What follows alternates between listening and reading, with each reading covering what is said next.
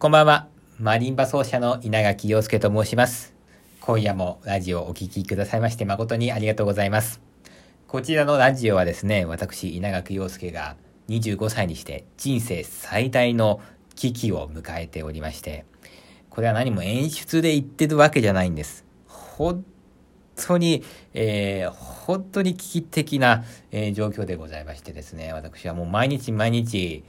こう、まあ、泣きそうになっているというか、もう泣いているんでございますけども、そんな中でもですね、まだまだ、こう、お仕事の依頼というものをいただいておりましてですね、えー、そういったものがですね、まあ、途切れないうちはなんとか、えー、本当に続けていけないだろうかという、えー、そういう思いで、で、これ続けるためにはですね、やっぱりこう自分から行動していかなきゃいけない。行動してやはり稲垣陽介という人間というものがいるということですね。いろんな方に知っていただかないといけないということで、私今いろんなことをやってるんでございますけども、その一つのですね、えー、何でしょうか、媒体ということでございまして、本日もラジオ頑張っていきたいと思います。えー、昨日はですね、まあ、私の個人的なね、悩みみたいなことを、お話しさせていただきました。で、まあ、そうは言っても、稲垣陽介はどんな演奏会ができるのか、まあ、そういったことを皆さん気になるでしょうから、今日は、えー、まあ、そういったお話をしてみたいと思います。え、私がですね、演奏会を開催しますとか、あるいは、あの、開催してくださいというふうに、えー、まあ、こう、依頼が来たときに、えー、まあ、どういうことができるかということなんですけども、えー、まあ、あの、いろんな、あまあ、何でしょうか、あ何でしょうか、形というものがあると思っておりますし、うーん、このね、なんかこう、これだけっていうふうに別に決めつけているわけではないんですけど、まあ、主にですね、わかりやすくお話しいたしますと、私は3つの、まあ、スタイルというものをですね、持っております。まず、えー、一つずつ紹介したいんですけども、一つ目はですね、このマリンバの演奏のみ、えー、ですね。演奏だけずっとしていく。えー、例えばまあ1時間でしたりとか、あるいは2時間、えー、それから3時間。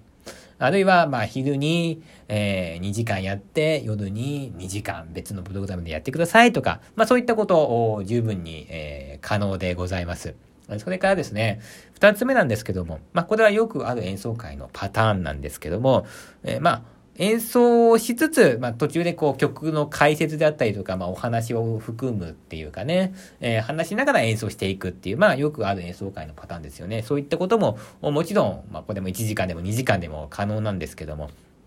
私の場合、このお話プラス演奏となった時のこのお話の、まあ、やり方というのが、えー、まあ、2種類ございまして、えー、まずですね、私落語が好きなので漫談をですね、やることができます。えー、この漫談なんですけども、まあ、えー、本当内容はですね、日常的なね、なんかこう世間話みたいなことでこうね、お客様と仲良くなっていくっていう風なやり方もできますし、いや、あるいは、えー、まあちょっとこう世間話はちょっと置いといて、まあ何でしょうか。うーん、あの、音楽のことですよね。この音楽のことを漫談にしていくっていうね、えー、そういったやり方もできます。で、こちらの、まあ、音楽漫談に、えー、関しましてはですね、こちらの、えっ、ー、と、ラジオの方でも一回、えー、公開収録というのをしたことがありまして、こちらまだですね、聞くことができます。えー、昨年、2021年の12月の11日、にですね、配信しております。第、47回ですね、独演会で公開収録という、えー、こちらの、まあ、ラジオを聞いていただければ、大体、あ、こんな感じでね、音楽漫談やってるんだなっていうのがわかると思いますので、えー、もしよかったらですね、それ聞いてみてください。で、えー、ですね、そういう楽しい漫談か、もしくはですね、あの結構私、あの、本格的にですね、大学の時に、え音楽学というものをですね、えー、まあ、あの、熱心に学んでおりましたので、まあ、あの、音楽史などの専門的なお話ですね、えー、そういったことをですね、お話しすることもできます。えー、まあ、漫談よりかはですね、まあ、ちょっとこう、硬い話になるというか、うーん、まあ、深い話になる。まあ、あはははははって笑えるような話ではないんですけども、私はその、お話って、二つの面白いがあると思ってるんですね。で、一つは本当になんかこうバカな話えーみたいな。で、もう一つはですね、なんだろう、あ、そういうことだったんだ。これとこれが繋がってるって面白いねっていう。そういう面白さ、そういう面白さを追求していった、あの、専門的なお話ですよね。えー、そういった話もですね、できます。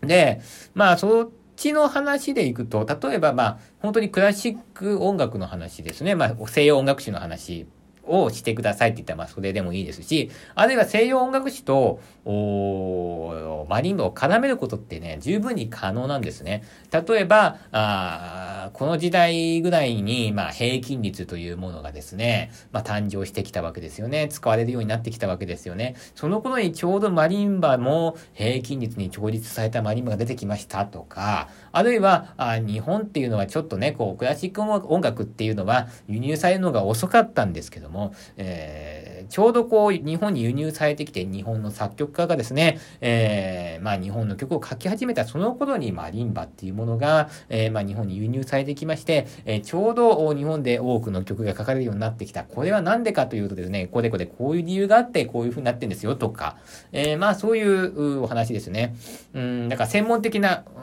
音楽史の話って言っても、クラシック音楽に特化した話と、それからマリンバとクラシック音楽を結びつけたえ両方ともこれ、えー、私はできます。それからですね、三つ目ですね。まあ、三つ目なんですけども、まあ、お話メインのコンサートですよね。まあ、よくあるトークコンサートってやつですかね。えー、なんか、あなんでしょうか、まあ、バ、バーっていうか、まあ、バー、もうちょっとひどいとこですかね。なんかね、こう夜の、夜の、なんか、よくありますよね、トークライブみたいな。まあ、ああいうのもですね、まあ、1時間喋って30分引くとか、えー、1時間半喋って30分引くとか、そういうのでも全然 OK ですので、えー、そういったこともできます。えですから私ができることとしましては、一つ目に、えー、マリンバの演奏のみ、おしゃべりはしないで、えー、何時間でも弾ける。えー、二つ目としましては、あ演奏とお話。で、お話のやり方っていうのは先ほど言いましたけど、漫談と音楽史の専門的なお話ですよね。えー、ちなみにですね、今度、あの、11月にやる回はちょっと、この、漫談はやらないでくれって言われてですね、だからこの真面目な話でいこうかなというふうに思っております。で、三つ目なんですけども、三つ目は、あトークメインのコンサートですね。えー、この三つの、まあ、スタイルがですね、私ができる演奏会の、まあ、形式でございます。で、えー、ここがちょっと、まあ、私の特徴かもしれないんですけども、この一つ目から三つ目、ね、いずれの場合もですね、えー、普通のコンサートみたいにこう、曲を決めてね、プログラムを決めて、プログラム通りに1曲目はこの曲を弾きます。2曲目はこの曲を弾きます。みたいな感じに、えー、なんでしょうか、曲を決めてですね、演奏することもできるんですけども、そうではなくてですね、私が、うーん、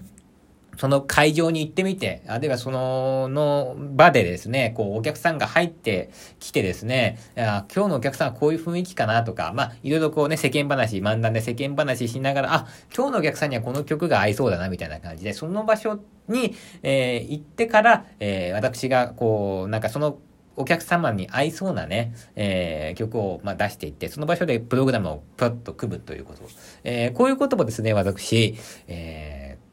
あの、できます。えー、今度は初めてやるんですけども おそらくできると思いますから、えー、そういった、あまあ、対応もですね、できるので、えー、ぜひね、稲垣陽介、よろしくお願いしたいなというふうに思っておりますけどもね。あと、まあ、の、四つ目としましてはね、あの、お話だけでもいいですよ。ただどれぐらい需要があるのかね、マリンバ奏者でお話だけってなると、どれぐらいね、うん、マリンバがなくて、あの、お金になるのかっていう話なんですけどね。例えばまあ、音楽史の話をしてくださいとか、えーとなるとですね、あのー、まあ、当然私音楽学者ではないので、まあ、何番の細かい、なんか、この、この番とこの番がとか、あるいは演奏研究とか、まあ、そこまではできないんですけど、もう基本的な歴史の話ですよね。えー、まあ、この曲はこの辺に書かれたとか、あまあ、こういう流れで音楽史っていうのは進んでいくんです。みたいな、まあ、まあ、講講座みたいな、えー、まあ、基本的な講座でしたら、えー、まあ、あのやることもできますので、まあ、どれぐらい需要があるかわかりませんけども、一応4番目としてお話だけというのも、カッコで付け加えておこうかなと思いますけど、基本的には1番から3番までの演奏スタイルという感じでございます。で、ね、だから言ったらね、まあ、あの、あれですよ。あのー、演奏だけでも、ね、お話と演奏でも、えー、お話メインでもお話だけでも、何でもできるんじゃないか、稲垣陽介っていうね。えー、こういう自慢をするとね、いやらしい感じになって、えー、まあ、仕事が来ないという。えー、そういうことなんでしょうけども。まあ、実はね、えー、全然そんなことはなくてですね、あの、ちゃんとできないことっていうのもですね、まあ、お話ししといた方がいいかなということで、まあ、あの、正直にお話しするんですけど、あの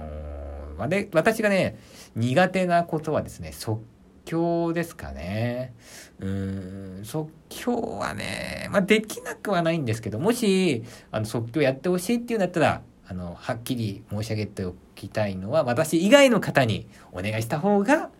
良いと思います。えー、まあ、外でね、えー、即興してくださいっていう、まあ、ご依頼はですね、あんまりないので、まあ、そこはね、ないとは思うんですけどね、えー、それ以外のね、お話でしたら、あの私全力でお答えしたいと思いますのでね、えー、なんと言ってもね、一人でやっていますからね、コスパいいはずなんですよ。私一人だって呼べばね、もう何でもやるんですよ。もう何でもやりますから。演奏もするし、お話もするし、真面目な話もするし、もう何でもやりますから。